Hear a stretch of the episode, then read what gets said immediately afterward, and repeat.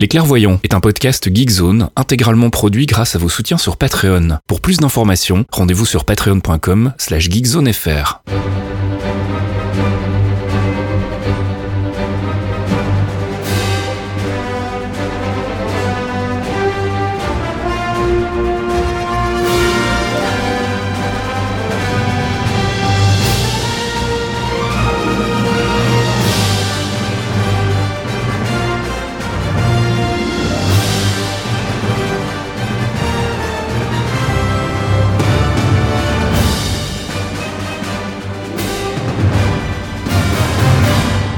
Bonjour à tous et bienvenue dans ce 64e épisode des Clairvoyants. Les clairvoyants. Before we get started, does anyone want to get out?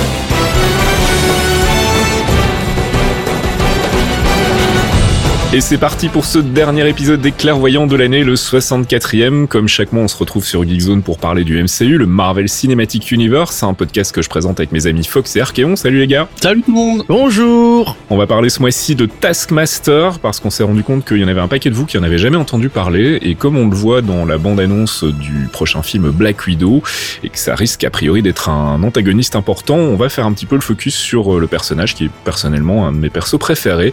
On fera aussi le tour des news vous allez voir que ce mois-ci, c'est pas passé grand-chose, donc ça ira assez vite. On fera bien évidemment un débrief complet du trailer de Black Widow dont je viens de parler. On fera donc un focus sur Taskmaster, on écoutera de la musique, on fera un petit débat en fin d'émission et on répondra aux questions de votre courrier. Et puis on fera aussi un tour du côté du Quantum Trip avec un flashback sur un ancien épisode. On reviendra sur l'épisode 4 des clairvoyants ce mois-ci. Et si vous êtes prêts, bah, je vous propose qu'on y aille tout de suite et qu'on attaque avec notre rubrique news True Believers. God, we haven't caught up in a spell, have we? The Avengers broke up. We're toast. Broke up? Like a band? Like the Beatles?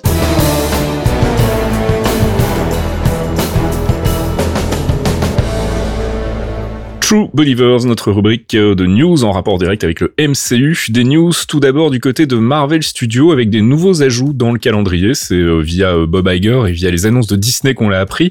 Donc euh, cinq nouveaux films en fait sans titre pour le moment qui ont été annoncés pour 2022 et 2023. Alors je vous donne les dates très vite. Donc il y a le 7 octobre 2022, le 17 février 2023, le 5 mai 2023, le 28 juillet 2023 et le 3 novembre 2023. Soit quatre films en 2023 si je compte bien. C'est chargé. Euh, c'est très très chargé. Alors pour le moment, on n'a évidemment pas d'infos. Je rappelle très très vite euh, les sorties qui sont prévues. Donc on a Black Widow qui va sortir le 1er mai euh, de l'année prochaine, 2020, qui sortira un petit peu plus tôt en France. On a The Eternals qui est annoncé pour le 6 novembre 2020, Shang-Chi le 12 février 2021, Doctor Strange in the Multiverse of Madness le 7 mai 2021, et puis la suite de Far From Home, le troisième volet des aventures de Spider-Man qui a pour le moment pas de titre. Ce sera le 16 juillet 2021, et puis enfin on terminera le 5 novembre 2021 2021 avec Thor, Love and Thunder. On a aussi Black Panther 2 qui a été annoncé le 6 mai 2022, ce qui fait quand même beaucoup de films au total. Euh, alors on va pas se lancer dans des prévisions sur euh, les titres potentiels euh, de des films qui ont été annoncés, enfin pour lesquels des dates ont été annoncées. On se doute qu'il y aura là-dedans bien évidemment le Guardians of the Galaxy Volume 3 de James Gunn, qu'il y aura bien évidemment la suite de Captain Marvel, qu'il y aura évidemment aussi Blade qu'on attend beaucoup ici au clairvoyant. Donc mm. voilà, bah, Disney a fait quelques annonces supplémentaires. Euh, Kevin Feige en a profité aussi pour euh, préciser que les séries Moon Knight, euh, She-Hulk et Miss Marvel devraient être a priori prêtes pour fin 2020. Elles sont annoncées en ce qui les concerne plutôt pour la fin. Enfin, elles sont pas annoncées en fait officiellement pour le moment, mais les dernières séries, donc ce sera Hawkeye fin 2021. Donc je pense qu'on sera plutôt sur début 2022 pour ces séries-là. Je rappelle qu'il y a The Falcon and the Winter Soldier qui va arriver fin 2020. Euh, WandaVision début 2021, Loki début 2021 aussi, Walif ce sera milieu de 2021, ok donc comme je le disais fin 2021 et puis donc il reste ces trois séries là qui n'ont pour le moment pas de date encore. Planning chargé quand même du côté de nos amis de Marvel Studios. Hein. On va ça pas. Hein. Ouais, non là pour le moment c'est un peu le creux de la vague, mais je pense qu'à partir du moment où ça va recommencer à démarrer, euh, on va pas on va pas s'ennuyer. C'était euh, prévisible, hein. on, a, on a un creux, on a un creux de, depuis euh, depuis la fin d'Infinity War jusqu'à jusqu'à Black Widow. Endgame tu veux dire Endgame pardon, la fin de Endgame et de, de et le début de Black Widow, on a on a cette période de 6 8 mois où ça va être un peu creux. Ben, on a eu Spider-Man entre-temps mais Oui, mais il y avait pas grand-chose à dire sur Spidey parce que juste après ben on a on a malheureusement bataillé sur est-ce que Sony va le reprendre ou pas. Donc là maintenant on doit attendre que ça se décante un peu, donc on a un peu moins d'infos. Par contre quand ça va revenir, ça va revenir. Oui, je pense que là on va avoir du boulot. Euh, du côté de Marvel Télévision, bah voilà, ça se confirme. On en avait déjà vaguement parlé, on l'avait évoqué. Euh, maintenant c'est officiel, donc la division Marvel Télévision ferme définitivement et donc tous ces assets vont être récupérés par Marvel Studios. Alors ça me surprend à moitié, on va dire, parce qu'on en avait parlé aussi dans les précédents épisodes. On se doutait bien que bah on connaît les dissensions entre Marvel Studios et Marvel Télévision. Les deux univers ont jamais vraiment communiqué de manière euh, très très active et donc on sentait bien qu'avec le nouveau job de, Kevin Feige à la tête donc de Marvel euh, Productions, enfin Marvel Studios, Marvel euh, Comics, euh, donc en, espèce de grand architecte de tout l'univers Marvel, on se doutait bien que Marvel Télévision allait probablement passer à la trappe, c'est confirmé, et donc bah toutes les séries qui sont en cours pour le moment a priori en cours de production vont, vont être bouclées. Donc il y a Hellstorm qui est toujours en production, la série sur notre ami Ghost Rider avait été annulée pour sa part, les Runaways ont été annulés, Agents of Shield on sait que ça va se terminer après la prochaine saison. Aussi. Cloak and Dagger s'est annulé aussi, donc euh, c'est un peu euh, le grand nettoyage hein, chez Marvel Television, donc qui n'existe plus officiellement. Ce qui me surprend donc à moitié, comme je le disais, parce que je pensais que ça allait rester euh, une entité qui allait s'occuper pour le coup de toutes les toutes les séries animées en fait chez Marvel. Il se trouve que a priori même pas. Donc voilà, fermeture définitive de Marvel Television. Alors forcément, bah ça fait toujours un petit pincement au cœur pour les gens qui bossent là-bas. Et puis on sait que la, division a quand même pas mal de fans. Hein. Agents of Shield a, sa sa fanbase quand même assez solide, donc ça fait beaucoup de remous. Mais moi, je pense que c'est bien. Euh, ça va permettre d'uniformiser un petit peu tout ça, de remettre un petit peu le MCU au centre et d'éviter d'avoir ce qu'on a eu euh, avec les séries Netflix notamment, mais même aussi avec Agents of Shield, donc des séries télé qui finalement se greffent assez maladroitement sur le, MCU central. Là, on va avoir donc une véritable interaction entre d'un côté les séries télé qui seront produites euh, sur Disney Plus et puis les films au cinéma bien évidemment donc pas vraiment surpris on va dire même si moi personnellement je pensais que la, division continuerait d'exister. Mais bon, voilà. Donc ça, c'est acté. On va passer du côté des news ciné. Euh, premier trailer pour Black Widow. On va bien évidemment euh, revenir dessus tout à l'heure dans la, la, rubrique théorie crafting. On fera un peu le découpage de ce trailer qui n'en dit pas beaucoup en fait finalement. C'est un trailer qui est quand même pas très loquace, euh, mais il y a quand même quelques petits éléments à faire euh, à faire euh, sortir. Donc on en reparlera tout à l'heure. Des news du côté des séries Disney Plus aussi, puisque bah, Falcon et Winter Soldier sont en plein tournage là pour le moment. Donc forcément on commence à voir les premiers leaks les premières photos de tournage. Alors il y a une, euh, une info assez intéressante. Il y a une photo qui est, qui est sortie. Je sais pas si vous l'avez vu les gars avec ce gros logo US Agent euh, au milieu d'un stade de foot, donc de football américain. Ouais. Ce qui laisserait penser qu'en fait, euh, alors la théorie principale voudrait qu'en fait le gouvernement ait décidé donc de d'imposer US Agent comme le successeur de Captain America, ce qui visiblement risque de ne pas bien se passer avec notre ami Sam Wilson. Alors c'est marrant parce que ça me rappelle un petit peu le côté Iron Patriot dans Iron Man Exactement.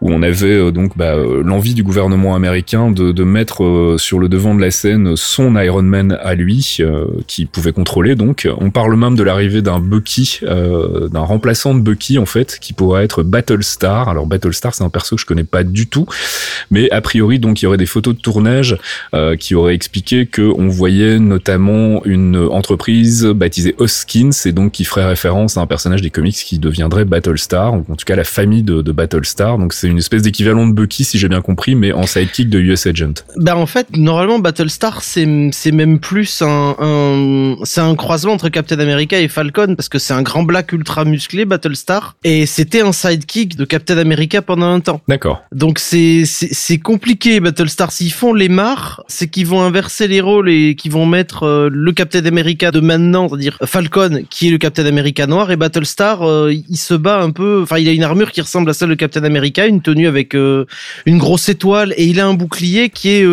comme le bouclier de Captain dans les années 40. D'accord. Voilà, c'est à peu près ça si tu veux. Sauf qu'après il va utiliser des boucliers à énergie, mais c'est un c'est un pseudo Captain America like afro-américain mais s'ils ont US Agent, je vois pas trop pourquoi il y a Battlestar. Donc c'est. Euh...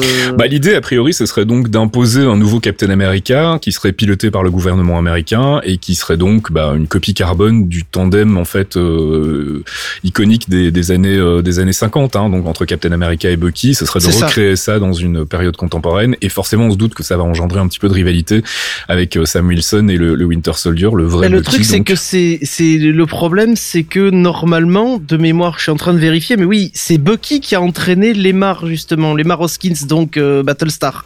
C'est lui qui l'a entraîné pour une. Ils vont créer un truc qui va s'appeler la, la Bold Urban Commandos, qui vont appeler les Buckies.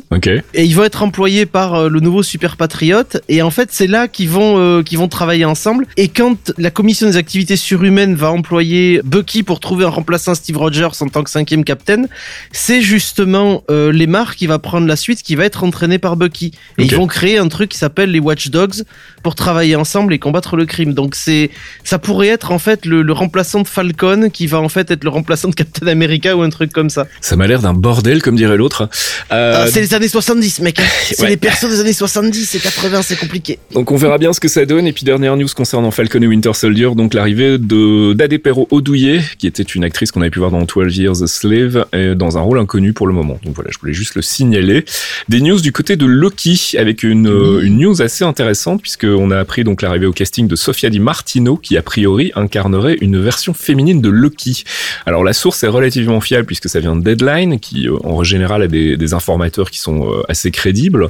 Maintenant, je vois pas trop comment ils vont intégrer une version féminine de Loki. Enfin après tout est possible, hein, c'est une série télé. multiverse. multiverse, voilà tout à fait. Il se peut que, que Loki, le, le, le Loki qu'on connaît, donc Tommy Hiddleston débarque dans un multiverse où bah, il est en fait une femme. Ça pourrait être assez rigolo, mais euh, voilà, je, je, sais que dans les comics, il y a eu tout un arc avec euh, un Loki féminin que je n'ai pas lu, mais ça pourrait donc ça pourrait donc s'inspirer de ça. Ça va être quelque chose. Hein. oui, je pense que ça va être intéressant.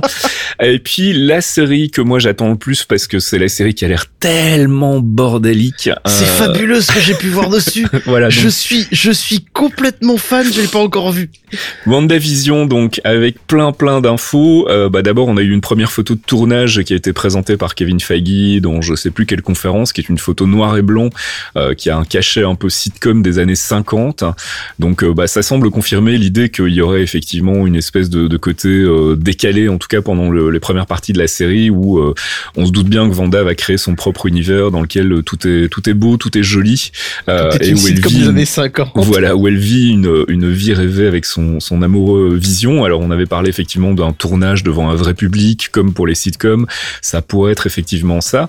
Euh, donc a priori l'apparition de Speed et Weekend dont on avait déjà parlé le mois dernier, qui sont donc ses, enfants, semblerait se confirmer par des nouvelles euh, infos casting. Euh, alors on parle aussi d'un arc autour d'Agatha Harkness, qui est ah, donc a priori une sorcière, si j'ai bien compris, qui aurait euh, été une sorte de mentor pour Vanda. Elle a été, elle a été le mentor de Vanda, mais elle est plus que ça parce qu'en fait Agatha Harkness, c'est la, elle vient des quatre fantastiques. C'est ça, oui. Elle était la, la gouvernante du, du fils de Red et Jane Richards, c'est-à-dire c'est la, gouvernante de Franklin, aka le mutant qui peut euh, tout faire et tout péter et qui est tellement pété que même les persos pétés ont peur de lui. Et en fait, quand Vanda va avoir des problèmes, elle va être la tutrice de Vanda pendant super longtemps et elle va l'aider à, vaincre. Euh, euh, ils ont, elle a vaincu Immortus avec les, les Avengers. Elle a combattu pas mal de gens et elle est extrêmement forte. Et elle peut, elle peut ressusciter des gens. Enfin, c'est, elle a des pouvoirs de ouf. Donc voir Agatha Harkness là, ça m'intéresse vachement parce que c'est euh, c'est une très grande sorcière et pour le coup l'actrice qu'ils ont choisie étant jeune. Ouais, Catherine Anne donc. Voilà et ça va être fabuleux parce que Harkness c'est euh, c'est la gouvernante normalement dans les comics c'est une mamie qui a 70 ans passés tu vois voire plus. Elle a 70 ans passés c'est supposé être une des sorcières originelles du tribunal de Salem. C'est ça exactement ça. Elle a, elle a l'apparence d'une mamie de 70 ans mais elle en aurait peut-être 300 ou 400 et c'est elle qui va lui apprendre à maîtriser ses pouvoirs notamment les pouvoirs démoniaques qu'elle avait euh, à l'époque. Alors on parle aussi bien évidemment de la présence de Doc Doctor Strange, ce qui serait pas étonnant hein, vu qu'on sait que le, la série WandaVision serait connectée avec le deuxième film de Doctor Strange. Et on parle aussi de l'arrivée, alors on fait plus qu'en parler parce qu'il y a eu des photos de tournage qui ont leaké, donc de l'arrivée du Sword dans WandaVision. Et ça, pour le coup, c'est une surprise parce que rappelez-vous, le Sword, on en a parlé il y a quoi deux épisodes maintenant? C'est mhm. donc cette agence qui est supposée surveiller en fait bah, les activités extraterrestres. Hein, c'est l'équivalent du Shield mais dans l'espace. Et donc son arrivée dans euh, Vendavision, moi, me surprend un petit peu parce que c'est pas trop la thématique. Alors je sais pas si vous vous êtes au courant d'arcs dans les comics qui mettent en scène Wanda avec euh, le Sword. A priori, il en existe, mais moi je les connais pas. Euh, et pour le coup, j'avoue que ça me surprend un petit peu. Si on part du principe que euh, ce sont des dimensions parallèles et d'autres mondes, il est possible que ça accroche, ça accroche le fait que le Sword s'en occupe parce que SWORD, c'est Sentient World Observation and Response Department, je crois. Ouais, ouais, ouais, et du coup, c'est d'autres mondes. Si c'est pas un monde accroché à notre réalité, mais que Vanda a créé un monde à part, genre dans une bulle dimensionnelle ou un truc, c'est une menace qui vient d'un autre monde, donc c'est le SWORD qui, qui prendrait la main. Ça renforce un peu l'idée aussi que le SWORD serait vraiment le, le remplaçant du Shield dans les, les prochaines, euh, enfin dans les prochains films et les prochaines séries du, du MCU en fait. Hein. C'est ce qu'on avait déjà vaguement euh, soupçonné en fait à l'époque, c'est que bon, le Shield c'est mort, c'est fini. Euh, clairement, clairement, Feige a pas envie d'y retourner, donc euh, parce que ça, le, ça lui imposerait de devoir gérer euh, Agents of Shield, qu'il a manifestement envie de faire. Donc du coup, introduire le Sword en, en remplaçant du Shield pourrait être une, une alternative intéressante. Donc euh, pour ceux qui ne l'ont pas vu, hein, la photo c'est un, un, membre du Sword en fait en uniforme avec le logo du Sword et derrière lui des portes, des portes vitrées avec le logo du Sword aussi. Donc manifestement c'est c'est tout à fait serious. voilà, Vendavision donc une, une série que moi je voilà j'attends vraiment avec beaucoup d'impatience. Plus on en apprend sur la série, plus je me dis que ça va être du grand n'importe quoi. Et s'il se loupe pas, pour le coup, ça peut être vraiment, vraiment très, très chouette. Euh, et c'est la fin des news, en fait. On n'a pas grand chose d'autre euh, à se mettre sous la dent. Ce mois-ci, tout est très, très calme. Ça va être le focus sur le, la promotion de Black Widow, bien évidemment. Et on va en reparler tout à l'heure quand on fera le, le, décryptage de la bande-annonce. Euh, et je propose qu'on le fasse tout de suite, d'ailleurs, qu'on passe à notre rubrique Avengers, c'est pas l'heure. To see all the possible outcomes of the coming conflict. How many did you see? 14,605. How many did we win? One.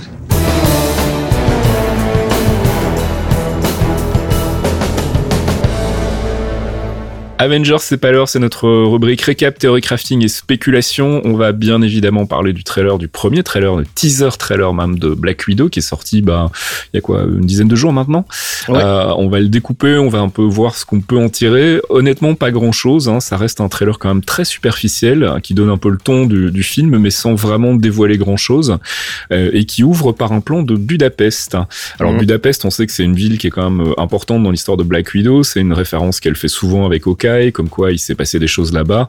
Euh, alors est-ce qu'elle va y retourner justement pour euh, régler un petit peu euh, les histoires du passé qui ne seraient pas bouclées? C'est ce qui me semble le plus le plus logique. Je sais pas ce que vous en pensez, mais moi ça me semble être quand elle parle de de, faire le tri un peu dans sa vie, on sent qu'il y, a des choses qui n'ont pas été clôturées proprement à, Budapest et que c'est la raison pour laquelle elle va y retourner. Donc ça expliquerait ce plan d'ouverture donc sur la statue de la liberté de Budapest.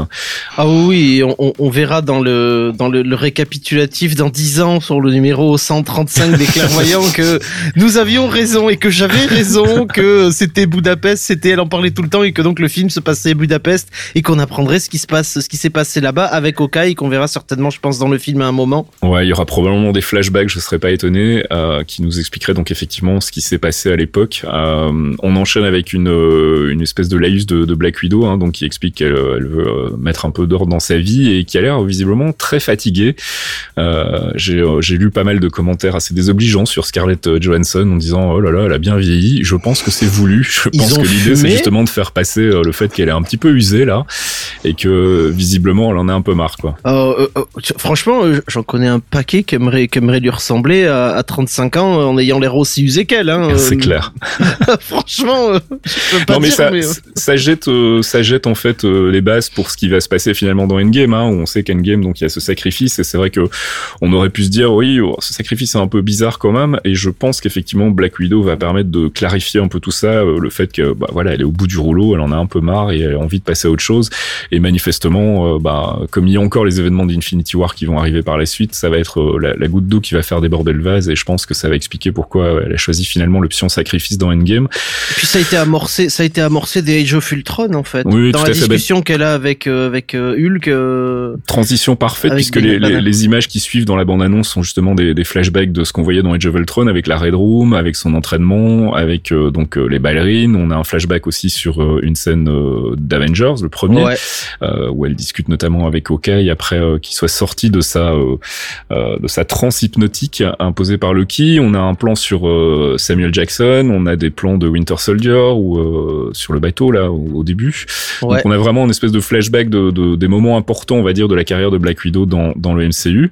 Et puis on attaque donc avec le logo Marvel Studios et on rentre dans le vif du sujet avec donc euh, bah, cette scène où elle euh, elle débarque à Budapest visiblement en train. Euh, on imagine donc elle vient donc comme on l'a dit régler ses petites affaires. Alors on a un défilé militaire, enfin défilé, on a on a une, un convoi militaire et on a l'apparition donc de Thaddeus Ross.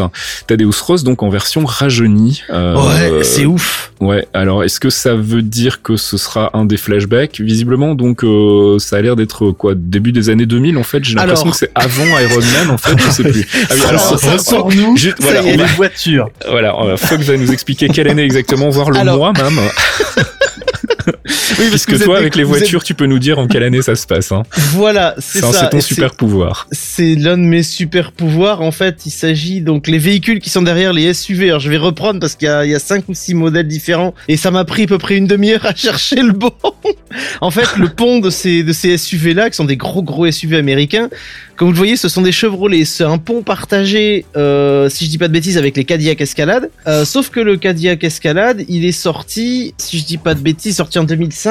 Et en fait, ce sont des, des Chevrolet. C'est les mêmes ponts pour les Chevrolet Tahoe et c'est une Chevrolet Tahoe. Le problème, c'est que ce qui va changer le véhicule par rapport euh, aux années, Ah. c'est pas tant le pont, la forme, c'est la grille de devant. Et donc, cette Chevrolet Tahoe là, c'est un modèle de départ avec un nez particulier, donc cette espèce de grosse barre centrale avec la croix Chevrolet au milieu. On est aux alentours de 2007-2008. D'accord. Parce que précis quand même. Oui, oui, non, mais si un jour je veux lancer un podcast sur les bagnoles, je sais à qui faire appel en tout cas. hein. Il m'a fallu chercher parce qu'en fait ils ont changé quatre fois la calandre avant et le, le pare-choc avant de ce véhicule-là. Donc merci Wikipédia américain et pas mal de sites de, de- de grosses voitures américaines que je suis parce que j'aime bien les, les muscle cars. Et donc avec ce nez-là, on est entre 2000, on va dire qu'ils peuvent avoir triché avec un modèle spécial, mais on est entre 2005 et 2008 maximum. Ouais, donc on est avant Iron Man 2, donc on est avant son arrivée en fait euh, dans le MCU tel qu'on le connaît, donc euh, ça. visiblement donc euh, un flashback qui nous expliquerait ce qui s'est passé à Budapest avec Hawkeye. Euh, visiblement, Voilà. en tout cas les, les camions derrière ont des ont des écritures qui font penser qu'ils sont bien évidemment à Budapest, Ouais. en tout cas dans les environs. Et donc euh, bah, Thaddeus Ross, donc ça voudrait dire qu'elle connaissait déjà euh, l'ami euh, Thaddeus Ross avant euh, avant les, les événements de, de Civil War, ce qui est Ou alors qu'il l'a recherché. pas encore, ou alors qu'il l'a recherché. ouais. parce que Ouais, je ouais. suppose que 2007 c'est l'époque où justement elle a fui la Red Room et qu'elle a rencontré Hawkeye Ah, ah. et qu'il était en train, je pense plutôt que Thaddeus Ross était en train de la traquer. Bah, il devait la connaître parce qu'à un moment, elle explique clairement qu'elle était agent pour le, Voilà. le côté russe, donc il devait, Ouais. Sans savoir connue. qui c'était, il devait au moins savoir ce qu'elle faisait. Et ils ont Alors- dû savoir que c'était un agent qui avait peut-être fui et il a envoyé notamment, je pense, euh, Hawkeye justement, puisque c'était un assassin aussi pour les militaires, Mm. euh, le seul capable de l'arrêter. Je pense que c'est comme ça qu'ils se sont connus quand il a arrêté, euh, quand elle a voulu fuir ou qu'il a aidé à fuir euh, le, le bloc, euh, le bloc de l'Est. Alors évidemment, en bonne espionne, on la voit ensuite euh, avec plusieurs euh, cartes d'identité, passeports et autres. Donc euh, ça, on ne sait pas non plus si c'est un flashback ou si c'est euh, quelque chose qui va se passer euh, à l'époque contemporaine, enfin en tout cas au moment du film Black Widow. Elle arrive donc dans un complexe d'appartements où euh, elle va croiser donc celle qu'elle appelle sa sœur. Alors on se doute bien que c'est pas vraiment sa sœur, mais que c'est plus une marque d'affection par rapport à une autre Black Widow qui est donc incarnée par Florence Pugh, qui est donc bah, une autre issue de, la Red Room et qui est probablement du coup quoi la, la Black Widow en fonction à ce moment-là du côté russe enfin du Ouais. côté euh, du côté est Il y a des chances, il y a des chances que ce soit la, la deuxième, la nouvelle Black Widow qui a remplacé Natasha, ouais. Mm. Alors euh, Florence Pugh a expliqué dans les, euh, les interviews que le film n'était pas un passage de flambeau, donc euh, ce sera visiblement pas elle la nouvelle Black Widow. Je pense qu'on on en a fini une bonne fois pour toutes avec Black Widow, mais en tout cas oui, il va y avoir une espèce de, de rivalité entre les deux sœurs entre guillemets, on va on va appeler ça comme ça. Donc donc il y a une petite scène de baston qui est plutôt sympa, qui a l'air mm. plutôt bien chorégraphiée. Et c'est visiblement donc ces images-là qui avaient été montrées, si pas à la SDCC, en tout cas à la D23. Donc cette espèce de baston symétrique donc entre les deux Black Widow. et puis finalement, donc voilà, elle se elle semble une fois passée cette phase de baston, se calmer un petit peu et entamer la discussion. Je pense que c'est leur manière de se dire bonjour surtout. c'est ça, c'est le handshake des Black Widow. Vu ce qu'on va à travers la porte. Vu ce dont on va parler juste après, je pense que c'est leur manière de se dire bonjour. Et coucou. Alors, elles fuient en moto toutes les deux. Euh, donc, euh, on, les, on la retrouve ensuite donc sur ce qui semble être la même scène que, que celle qu'on a vue avec Thaddeus Ross, donc ce convoi militaire avec un visiblement un hélicoptère qui s'est craché.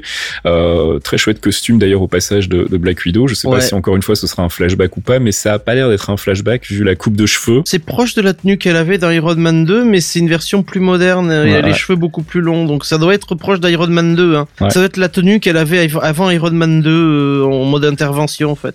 Alors un petit peu de parcours, on saute de toit en toit et puis on a donc euh, une salle qui a l'air d'être une, une, salle d'observation. Alors je sais pas si c'est une salle d'observation du côté euh, soviétique ou du côté de notre ami Tadeusz Ross avec des, des inscriptions, des, des espèces de. C'est des maps avec des points de des points chauds. Alors soit c'est des points d'accès, soit c'est des points d'agents dormants, soit c'est des, des ouais, c'est des, des, points d'activité en fait sur des, des, cartes très précises, des angles très très précises. Est-ce que c'est Budapest? Est-ce que c'est une autre ville? J'en ai aucune idée. Mais c'est un monsieur qui a l'air costaud, euh, façon euh, John Favreau quand il était costaud quoi. Alors ensuite on a donc euh, deux trois scènes très rapides euh, qui sont assez difficiles à identifier, mais on a notamment une scène dans ce qui semble être la Red Room, donc avec ce sol rouge et noir et des visiblement des des aspirants de Black Widow qui sont en train de s'entraîner. donc je pense qu'on aura plus d'éclaircissements sur la Red Room et sur sa, sa vocation. Et ensuite, donc, on a une voiture, un tank et au sommet du tank, un monsieur qu'on va, dont on va parler tout à l'heure, le fameux Taskmaster. Donc, on le voit très peu dans ce trailer. On le voit peut-être deux secondes en tout et pour tout avec son, son arc et ses flèches. On va Il en parler tout à l'heure. Il a regardé ses couleurs. On va en parler tout à l'heure donc de Taskmaster qui est un personnage, euh, comme on le disait, qu'on aime beaucoup ici euh, chez les clairvoyants, euh, qui est un personnage qu'on attendait depuis très longtemps dans le MCU et euh, voilà, on est content de le voir enfin arriver. On, on vous en reparle tout à l'heure pour ceux qui ne connaissent pas du tout. Vous allez voir que c'est un, personnage qui est assez euh, assez intéressant de par ses, son super pouvoir, on va dire ça comme ça. Ensuite, donc on a le personnage de Rachel Wise qui est visiblement aussi une Black Widow, euh, qui a l'air d'être plus âgée en fait que les autres. Donc est-ce que c'est une chef Black Widow? Est-ce que c'est une ancienne Black Widow aussi? On sait pas trop encore pour le moment quel est son, son relationnel. En tout cas, il a l'air amical avec les, les, deux autres Black Widow puisque il y a une scène un peu plus loin, euh, quelques secondes plus tard, où elles sont autour d'une table avec le, le Red Guardian. Mais on n'y est pas encore. On a ensuite une sorte de porte de prison qui explose. qui est kické pour être précis? Alors il y a beaucoup de spéculations par rapport à qui est derrière la porte de prison. Euh, on pense que ça pourrait être un reveal d'un bad guy dont on n'a pas encore parlé. Ça pourrait être tout simplement des, des, des antagonistes lambda, on va dire. Euh, mais euh, voilà, il y a eu pas mal de spéculations. J'ai même lu des trucs comme quoi ça serait euh, euh, l'introduction des premiers mutants, mais j'y crois pas trop. on verra. Ensuite, on a donc notre ami Arbor, qui est donc le Red ah, Guardian dans le film. Euh, qu'on voit euh, en train de flexer ses muscles avec sa tatouage. Flex Guardian. Voilà. Et tu, vous notez, vous notez les tatouages au niveau des poignets, il va pas très très loin. voilà, avec la petite vanne après qui a, qui a fait grincer euh, nos amis politiquement corrects, hein, puisque donc il essaye son costume et il se rend compte que ça lui va toujours, donc il est content.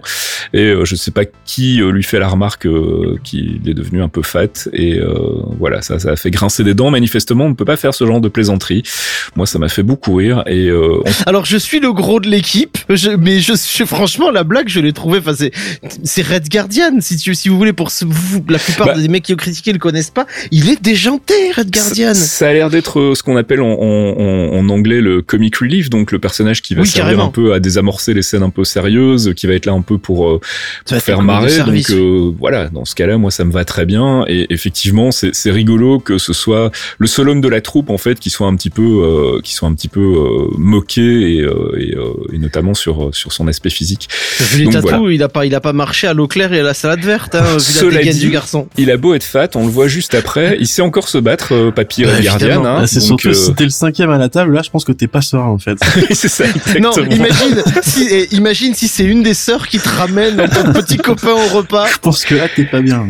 Donc ensuite tu peux on être sûr que tu vas chanter. On a une scène dans ce qui semble être une station, euh, bah je sais pas si c'est une station polaire, en tout cas c'est un endroit où il y a Sibérie. beaucoup de neige, en Sibérie peut-être. Russie, Sibérie, je pense. Ouais.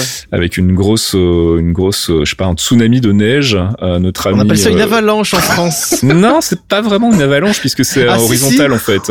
Non, bah tu sais qu'une avalanche, elle descend à la verticale, descend de la montagne à cheval évidemment, puis après elle va rouler sur le reste de la vallée. Je sais pas si Je sais, il y a pas, y a pas de montagne au plat pays, hein, mais pour en avoir vu des vrais, c'est comme ça que ça marche. Donc ensuite, on a un plan sur ce qui a l'air d'être Rachel Rice dans un hélicoptère qui fait du tir de bazooka. Lance-roquette Lance-roquette, pardon. Et puis ensuite, on a, c'est parfait. On a cette scène absolument folle. Donc moi, je suis vraiment pour le coup très ah impatient de voir la scène d'action avec euh, donc Black Widow qui saute dans le vide, ah sans parachute, sans rien. Euh, on sait pas trop comment elle va se réceptionner au final. Je suis très curieux avec de voir comment des espèces de stormtroopers derrière elle. c'est ça. Alors je sais pas si c'est quoi. Ce serait euh, le retour d'Hydra. Ça serait une nouvelle hmm. faction. Est-ce qu'il y a un équivalent Hydra chez les Russes ou oui. Alors attention, Hydra, a, Hydra a été créé chez les Russes au départ. Rappelez, rappel du focus sur Hydra.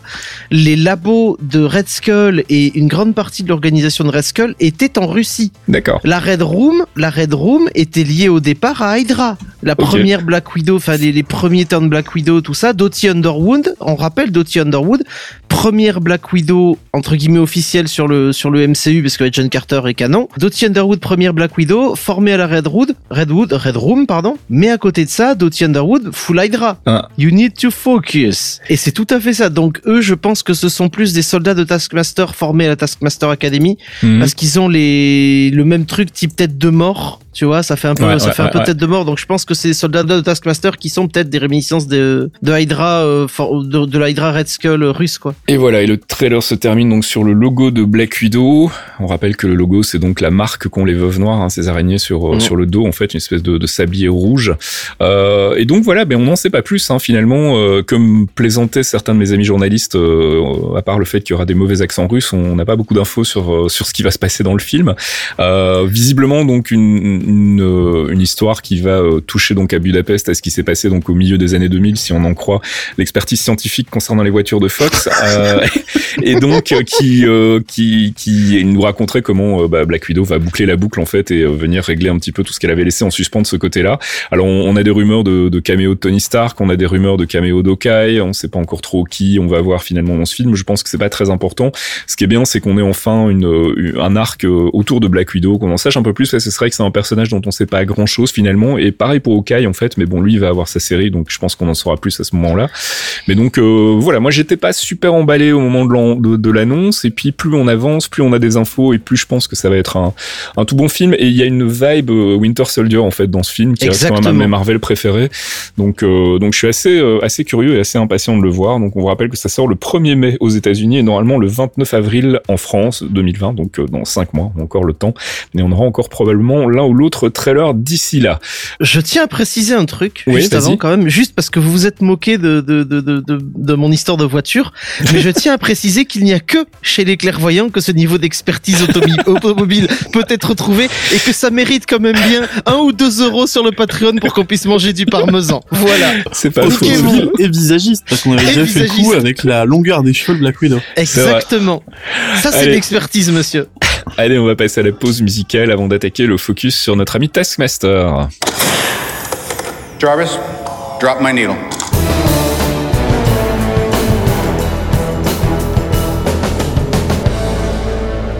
Jarvis Drop My Needle, c'est notre pause musicale tirée du MCU. Et comme on a parlé de Black Widow, bah, il me semblait intéressant d'aller euh, replonger dans la bande son euh, du deuxième Iron Man signé John Debney avec euh, le morceau Black Widow Kicks Ass.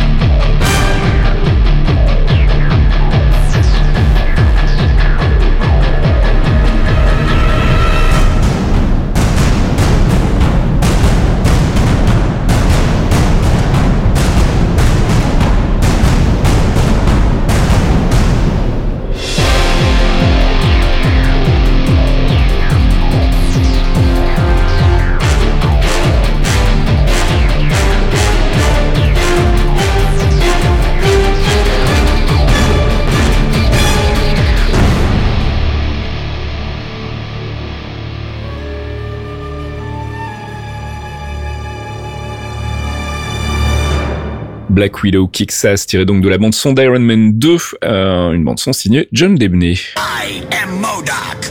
I am science. I am genius.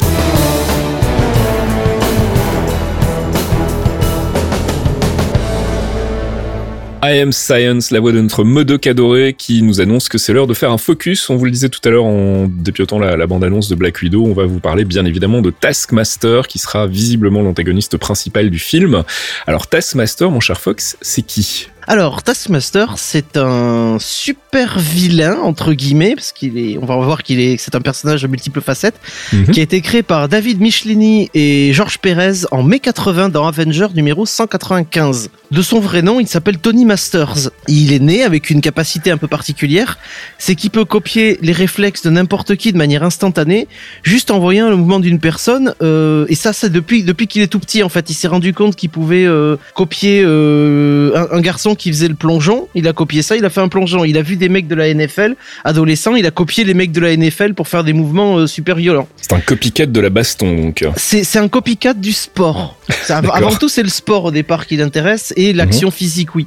Il va rejoindre le Shield et il va devenir un agent de terrain. Il va y rencontrer sa partenaire Mercedes, euh, qui va finir par épouser. Et ils vont devenir, elle va devenir sa partenaire de, terrain sur le Shield, où ils vont partir très régulièrement en mission. Dans une mission, ils vont découvrir tous les deux une base où vit un vieux scientifique nazi. Ils vont arriver pour essayer de le capturer, et lorsqu'ils vont arriver, bah, le scientifique il est présent, mais il a été mortellement blessé dans le buste en fait. Il a pris des bastos, et on va lui, il va lui tendre une seringue en lui disant que qu'il faut le sauver, euh, sauver ce truc-là. Et cette seringue contient une version du, du sérum du super soldat de Captain America qui a été modifié par les nazis. Et Tony, voyant que bah, c'est le bordel, que le scientifique est mort, qu'il y a d'autres ennemis autour, il va s'injecter ça. Ça va décupler ses pouvoirs de, de réflexe instantané et de mémorisation. Ça va le rendre capable de copier n'importe quel style de combat dans l'instant et de conserver les capacités, parce que jusque-là, il pouvait le copier, mais il oubliait. En fait, il a une mémoire photographique. Voilà, il avait une mémoire photographique, mais il pouvait pas réutiliser indéfiniment les trucs. Il fallait qu'il revoie le mouvement si tu veux. D'accord, ok. À partir de, du moment où il a pris le sérum, c'est ancré de manière photographique définitif.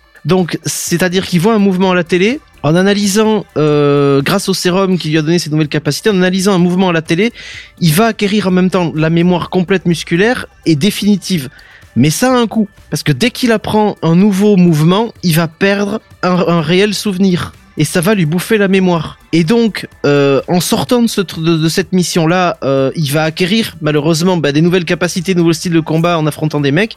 Et Mercedes va découvrir que le prix est extrêmement cher, parce que Tony va oublier tout leur passé commun et tout son engagement au prix du shit depuis des années. Il sait qu'il la connaît, mais pas plus, si tu veux. Donc à partir de là, elle va devenir euh, une sorte d'agent de liaison. Et elle va créer autour de son mari euh, un énorme mensonge qu'elle va appeler dit org, donc l'organisation en français, qui va être chargé de le, de le contenir, euh, de lui donner un but et, il va travailler pour elle comme s'il était un mercenaire. Et elle, elle va, euh, elle va l'envoyer comme agent double auprès des syndicats du crime. Il va prendre le nom de Taskmaster parce que ça lui plaît bien.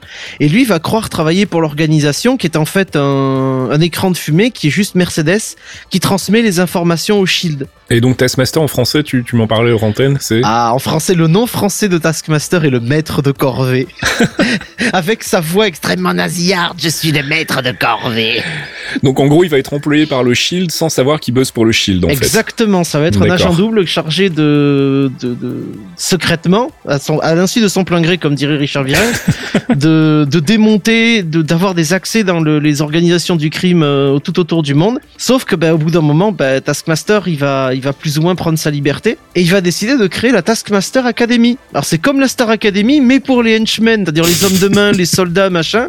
Sauf que là, à la place d'avoir Rafi et, et, et des cours de chant et de théâtre, là, c'est des cours de baston. Des cours de baston, de tactique, de stratégie, des entraînements euh, qui feraient passer les entraînements des Navy Seals pour, euh, pour de la gnognotte. Et il va former des centaines d'hommes de main partout dans le monde qui vont rejoindre la Taskmaster Academy. Et au fur et à mesure, il va devenir un mercenaire un peu plus traditionnel. Il va utiliser ses relations dans le crime organisé les factions terroristes qu'il connaît, pour vendre ses services. Euh, il va rencontrer un certain Dawn of the Dead, qui est un seigneur du crime mexicain euh, qu'il a entraîné comme quasiment le premier élève en fait, fait partie du premier batch qu'il a qu'il a rencontré en tant que en tant que Taskmaster formateur. Ils vont devenir amis et il va s'inspirer de la culture mexicaine et euh, de l'imagerie de la Santa Muerte mexicaine pour créer son masque, cette tête de mort qui va devenir sa mhm. marque de fabrique. D'accord. Et au fur et à mesure du temps, bah, dans les affrontements récurrents, évidemment, il va il va pas se faire des copains chez les gentils puisqu'il va affronter fréquemment les Avengers, mais on va le retrouver très souvent aussi euh, en affrontant nos héros hors du groupe général. En tête, évidemment, moi j'ai le souvenir des runs euh, des années 80-90 avec Spidey, où il va lui faire vivre l'enfer, parce qu'à un moment, Mary Jane est enlevée et Spidey va débarquer en mode full berserk, voir Taskmaster pour savoir où elle est, parce que il avait déjà essayé de l'enlever plusieurs fois, et il avait déjà enlevé une fois, donc il va lui casser la bouche. Euh, il va affronter plusieurs fois Captain America, dont il avait d'ailleurs entraîné Cutthroat, qui est un, super vilain pour l'assassiner sur ordre de Red Skull, parce que le but, c'est que Cutthroat est allé le voir, et c'était un ordre de Red Skull de se faire entraîner par, euh, par Taskmaster. Et il va devenir au fur et à mesure le, maître trainer, le, le Thibaut Des grandes organisations du crime de toute la planète, en version moins détestable euh, et moins collabo. Euh, et il va être un ennemi de choix ben, lors de très très nombreuses batailles. En fait, on va le retrouver très souvent. Je laisserai le soin à notre bon Archéon de vous parler de, des meilleurs arcs comics évidemment. On va parler un petit peu de ses pouvoirs. Alors juste avant qu'on parle des pouvoirs, euh, je voulais euh, juste bah, faire un peu le, le, le point sur le, le, personnage parce que c'est un personnage qui est quand même intéressant à, plus d'un titre. Hein. C'est pas juste un, un mercenaire brutesse qui, qui tue pour le plaisir de tuer. Il a il a cette espèce de, de problématique de la perte de mémoire qui est, qui est vraiment intéressante et j'espère que ce sera exploité dans le film en fait sur le côté bah en fait il, oublie il oublie qui il est il oublie d'où il vient et il a ce côté peut-être un petit peu torturé qu'on aime bien voir chez les, les, les bad guys et qu'on a, peut-être pas vu assez chez Marvel en fait. Il, a ce côté là dans les comics aussi parfois. C'est d'ailleurs euh, d'ailleurs il y a, des il y a des affrontements avec Moon Knight. J'en parlerai un peu après parce que c'est lié à ses réflexes mais il s'est fracassé plein de fois avec Moon Knight ça a été euh, ça a été deux ennemis euh, deux némésis récurrents l'un l'autre parce qu'ils ont un peu les un peu les mêmes capacités physiques et un peu le même style de combat si tu veux. Et le problème c'est que Moon Knight rappelle-toi qu'il a plusieurs personnalités enfin beaucoup trop d'ailleurs et qui sait jamais laquelle est la bonne. Et, et lui différemment étant donné qu'il sait qu'il perd la mémoire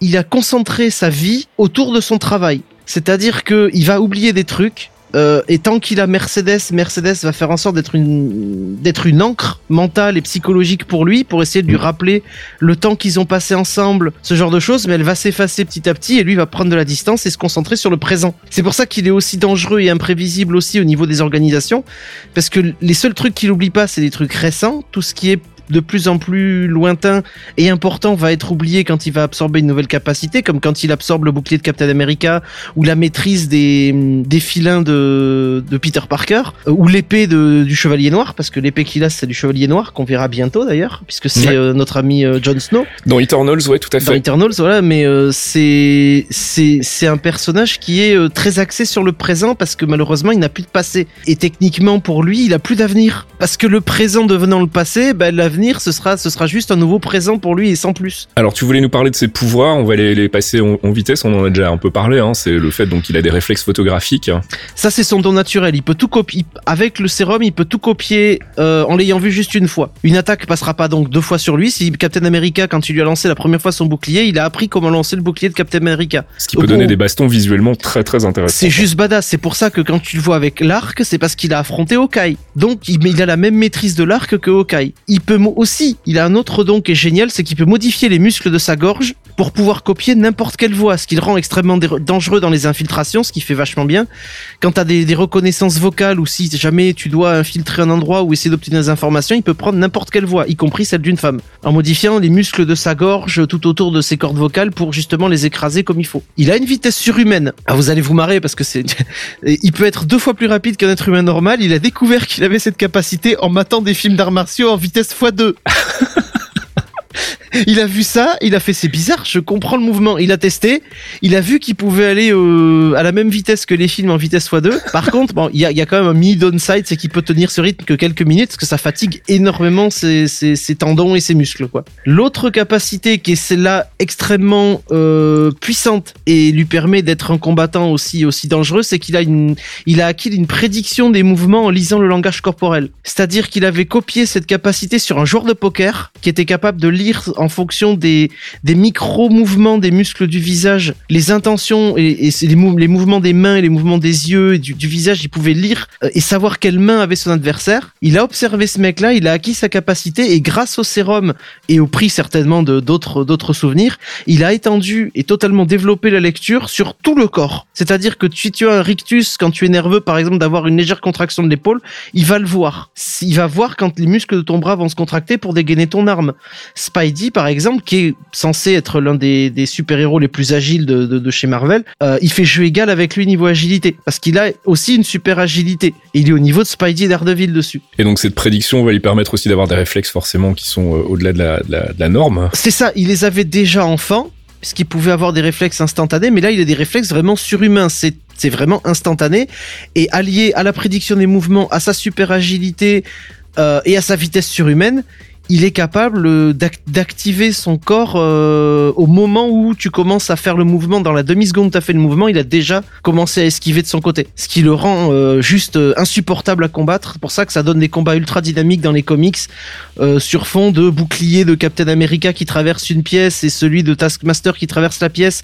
Et ils récupèrent l'un l'autre le bouclier de l'adversaire et ils se le relancent dans la tronche. Enfin, c'est euh, c'est très très fort et il est tellement fort, tellement agile, tellement rapide qu'il a littéralement cassé la bouche de Moon Knight. il, il, lui a massacré la tronche. Dire qu'il a tellement tapé dessus que Moon Knight, il avait plus que la moitié de son visage qui était couvert par son masque et le reste de sa tenue qui était en lambeaux. C'est vous dire si c'est une brutasse et si on l'aime. Et puis c'est un personnage, c'est un grand personnage de la série Marvel vs Capcom qui reste le jeu qui aura donné toutes les inspirations au MCU depuis, je le dis depuis le premier épisode des Clairvoyants, mais Taskmaster était le personnage préféré de notre Pipo Mantis national qu'on embrasse, et Démon du Midi, parce qu'il avait un très bon Taskmaster avec Dormammu, parce que son équipe c'était Dormammu, Taskmaster et Spencer de, de Bio, Bionic Commando. Bionic Commando, Spencer le gitan. Et du coup, bah, tu te retrouves avec les meilleurs persos d'MVC3 qui étaient justement, il y avait Dormammu, il y avait Taskmaster, il y avait Doctor Strange, euh, il y avait Doctor Doom. Donc on attend Doctor Doom dans le MCU maintenant, mais tout avait été, tout était préparé. It's all prepared. voilà, donc on est impatient de le voir sur grand écran et on espère que le film rendra donc justice à ses talents de combattant et je pense que ça peut donner des bastons vraiment très très chouettes. On va voir un peu ce qu'il y a d'intéressant du côté des comics mon cher Thomas, avec les, les recommandations de lecture côté Taskmaster. Il y en a deux, euh, deux arcs que tu nous recommandes. Deux arcs qui sont nommés euh, très justement juste Taskmaster, comme ça on voilà. se, on se trompe pas. c'est ça. Il y en a beaucoup plus intéressants, mais je pense que cela c'est vraiment la meilleure porte d'entrée, on va dire. Donc le premier, ça va être, j'ai inversé sur l'ordre, mais je pense que c'est mieux de commencer par celui-ci. Ça va être Taskmaster en 2010, qui a été écrit par Fred Van Lent et qui a été dessiné par Ref Palo. Donc euh, Ref Palo, surtout j'aime beaucoup parce qu'il a hum, pas mal bossé chez, chez Valiant et il a aussi une série euh, Docteur Vaudou, il fait des dessins qui sont juste magnifiques que je vous conseille. Donc l'histoire, est... les deux histoires sont relativement simples, mais elles, elles développent pas mal le personnage, je trouve. Donc la première, c'est de 2010, en fait, on va trouver un Taskmaster qui se fait un peu bouger sa réputation de badass et de, de, de mercenaire à tout faire parce qu'on commence à penser qu'il bosse avec Steve Rogers, ce qui la fout un peu mal sur le CV d'un mec qui est censé bosser contre les Avengers quand même, on va dire. C'est clair. Donc il se retrouve avec une, euh, il se retrouve avec une prime sur sa tête de pas moins de 1 milliard de dollars. Le mec Ok. vaut ça quand même. Mhm. Pour justement bah, mettre fin à ses soi-disant actions avec euh, avec Steve Rogers. Donc du coup la série c'est une mini-série en fait en quatre épisodes. Elle va se tourner sur euh, bah, comment il va repousser les hordes de, de mercenaires qui viennent contre lui pour essayer de lui arracher sa tête. Dans le tas il va y avoir des, des, des personnes de, de IM, d'Hydra, des certains de ses anciens étudiants aussi euh, qui il a appris à se battre ou à devenir de, de vraies machines à tuer. Et en parallèle en fait ils vont développer un peu euh, comme le Fox disait pour le focus le le gros désavantage en fait de son pouvoir c'est qu'il oublie aussi qui il est et donc on va le retrouver dans une espèce de, de petite quête personnelle pour essayer de retrouver peu à peu sa vraie identité et savoir qui il est au final. Taskmaster donc de 2010 et puis un autre Taskmaster antérieur lui à 2002. À 2002, ouais, je l'ai mis après parce que celui-ci est tout aussi intéressant. Moi, je l'aime beaucoup en tout cas déjà parce que il est écrit par, je vais écorcher le nom, je suis désolé, par Ken Xiu Chong et il est dessiné par Omar Dogan. Donc les deux bossent beaucoup avec Udon. Udon, vous les connaître parce que c'est ceux qui ont fait les comics Street Fighter. D'accord. Je pense que je sais pas si Fox tu les as lus, mais en tout cas c'est des. Euh, oui, oui, j'avais lu les premiers qui étaient sortis, ouais, qui Alors, étaient vraiment pas on mal. va pas pour se mentir niveau niveau qualité. Il y en a eu beaucoup, hein, c'est plus ou moins euh, voilà. Mais en C'est cas, fluctuant, nous dirons. c'est fluctuant, comme les Street Fighter au final. Mais en tout cas, voilà, donc là, on est euh, sur les deux qui ont beaucoup beaucoup bossé ensemble sur les adaptations de comics des euh, des, des jeux Capcom, du coup, qui ont so- aussi fait Darkstalker. Euh, et donc là, on va être sur une histoire un peu plus espionnage euh, industriel, parce que Taskmaster va être engagé par une des adversaires en fait de Tony Stark, donc Tony Stark Iron Man, qui s'appelle Sunset Bane, qui est une, une, dame en fait qui elle aussi à la tête de sa grande corporation euh, technologique, etc. Donc il engage Taskmaster pour aller piocher quelques trucs chez Stark histoire de lui récupérer quelques technologies tout ça. Euh, malheureusement, Stark est sur place et va lui faire bah non, c'est pas comme ça que ça va marcher. il arrive un peu à le duper, à s'en sortir, mais il va se rendre compte qu'au final, il est embourbé dans une espèce de, de traîtrise et de manipulation euh, sur fond d'espionnage, euh, d'espionnage industriel. C'est superbement dessiné. Enfin moi, comme je dis, c'est les, les, dessins du, du groupe Udon, c'est les trucs que j'adore. Donc du coup, c'est là aussi, c'est un, c'est un chouette arc pour commencer à découvrir Taskmaster. Et eh ben merci Thomas pour ces recommandations de lecture. On espère qu'on vous en aura appris un peu plus sur Taskmaster qu'on pourra découvrir donc dans le film Black Widow l'année prochaine. Et on a hâte, en tout cas, je pense que vous l'avez compris. Oui. I don't mean to make things difficult. I know because you're a very polite person. Sometimes, sometimes I want to punch you in your perfect teeth.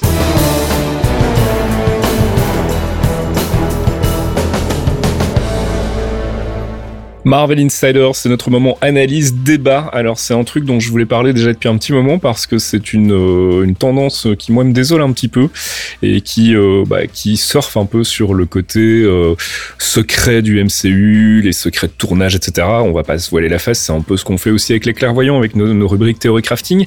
Mais là il y a quand même une tendance un peu discutable qui est en train de se mettre en place. des sites de plus en plus surfent sur la vague des rumeurs. Alors on sait que les rumeurs ça veut tout dire et ça veut rien dire en même temps. N'importe qui peut faire des spéculations et en parler comme étant d'une comme étant une rumeur euh, avec euh, oui j'ai des indicateurs qui sont infiltrés chez Marvel qui m'ont dit que euh, ça vaut que dalle. Et c'est la raison pour laquelle dans les clairvoyants quand on fait le, topo des news en général on esquive les rumeurs parce que bah ça vaut pas grand chose et puis on, on connaît la manière de, de, bosser de Marvel Studios. On sait que c'est du flux tendu qu'il y a des choses qui sont remises en question régulièrement et que donc même si une rumeur a une source fiable bah ça veut pas forcément dire que ça va déboucher sur quelque chose dans euh, les produits euh, finis. Euh, le problème que j'ai par rapport à tout ça, c'est que bah, c'est la course au clic comme d'habitude. Et là, on a franchi un palier supplémentaire puisqu'on a des, des spécialistes de la rumeur entre guillemets. Encore une fois, parce que on peut mettre tout ce qu'on veut dans le mot rumeur. Je pense notamment à notre ami Charles Murphy, qui est un ancien de MCU Exchange, qui est pour pour le coup un, excellent site. Hein. Si vous cherchez à avoir un site qui recense vraiment toutes les news du MCU, il faut y aller. Mais il faut de plus en plus naviguer entre les vraies infos et les pseudo exclusivités rumeurs. On a aussi euh, Daniel RPK et ces gens en fait euh, lancent des Patreons, des Patreons pour financer leur scoop. Alors moi c'est un truc qui me dépasse un petit peu parce que bah, d'une part ça n'a pas grand sens parce que à partir du moment où tu balances une rumeur, un scoop, tu peux être sûr que dans les 24 heures ça va être repris par tous les sites du monde. Donc quel est l'intérêt d'aller donner de l'argent à ces gens-là? Je ne sais pas. Euh, mais en plus je trouve que vraiment là pour le coup c'est euh, euh, ça dessert en fait finalement le, MCU parce qu'on balance tout et n'importe quoi, on, on, attend des choses et puis finalement on va voir les films et on n'a pas tout ça dans les films et euh, on est parfois un petit peu déçu. Du coup, on se dit tiens, on, avait dit qu'il y aurait ça, on avait dit qu'il y aurait ça. Donc, euh, je sais pas ce que vous en pensez. On va faire un tour de table pour en parler. Moi, je suis, suis vraiment pas convaincu par la démarche et je, la trouve à la limite de la malhonnêteté en fait. Euh, on, devrait, à la limite, si ces mecs-là produisaient d'autres contenus, tu vois, s'ils faisaient des, des récaps, des machins, ou, ou, à la limite comme ce que nous on fait, faire des focus sur les personnages de comics, essayer d'avoir quand même une valeur ajoutée par rapport à juste des rumeurs. Pourquoi pas financer ça dans ce cas-là le, Patreon a du sens. Mais quand il s'agit de verser un dollar pour euh, avoir des, des, scoops entre guillemets qui sont finalement, on sait pas, hein, ces gens-là ont jamais révélé leurs sources. Si ça se trouve, c'est du bullshit total. Et puis, on sait très bien comment ça fonctionne. C'est des, des, adaptations de comics, donc forcément, bah, à force de jeter des trucs contre le mur, il y a des choses qui vont euh, qui vont rester. Euh, c'est notre bah, de commerce. Bah oui, mais le, problème, c'est qu'à partir du moment exprès pour ça, c'est tout. À, partir du moment où tu présentes ça comme étant, ah, nous aussi, on pourrait le faire à la limite. Hein, on pourrait transformer la rubrique théorie crafting en disant on a des sources chez Marvel qui nous ont dit que bah non on va rester on va rester honnête et on va dire non on pense que ça pourrait donner ça on estime que avec les infos qu'on a dans les comics et ce qu'on a vu dans les bandes annonces par exemple sur les photos de tournage on peut en déduire que. Mais de là à estampiller sa rumeur pour que tout à coup ça ait soi-disant plus de valeur en fait et qu'on se dise ah mais oui mais il a un, il a un agent infiltré chez Marvel qui lui a confirmé que. Donc euh, on, en reparlera tout à l'heure dans le courrier aussi. On a des infos sur euh, Black Panther 2 qui, qui sont vraiment à prendre avec des énormes pincettes pour le moment autour de, de la, l'apparition de Doom. Euh, là aussi, moi ça, m'emmerde un peu en fait que, ces gens-là finalement euh, euh, surfent sur le côté secret des films du MCU avec des choses qui sont finalement très discutables et, des sources qui, ne le sont pas moins.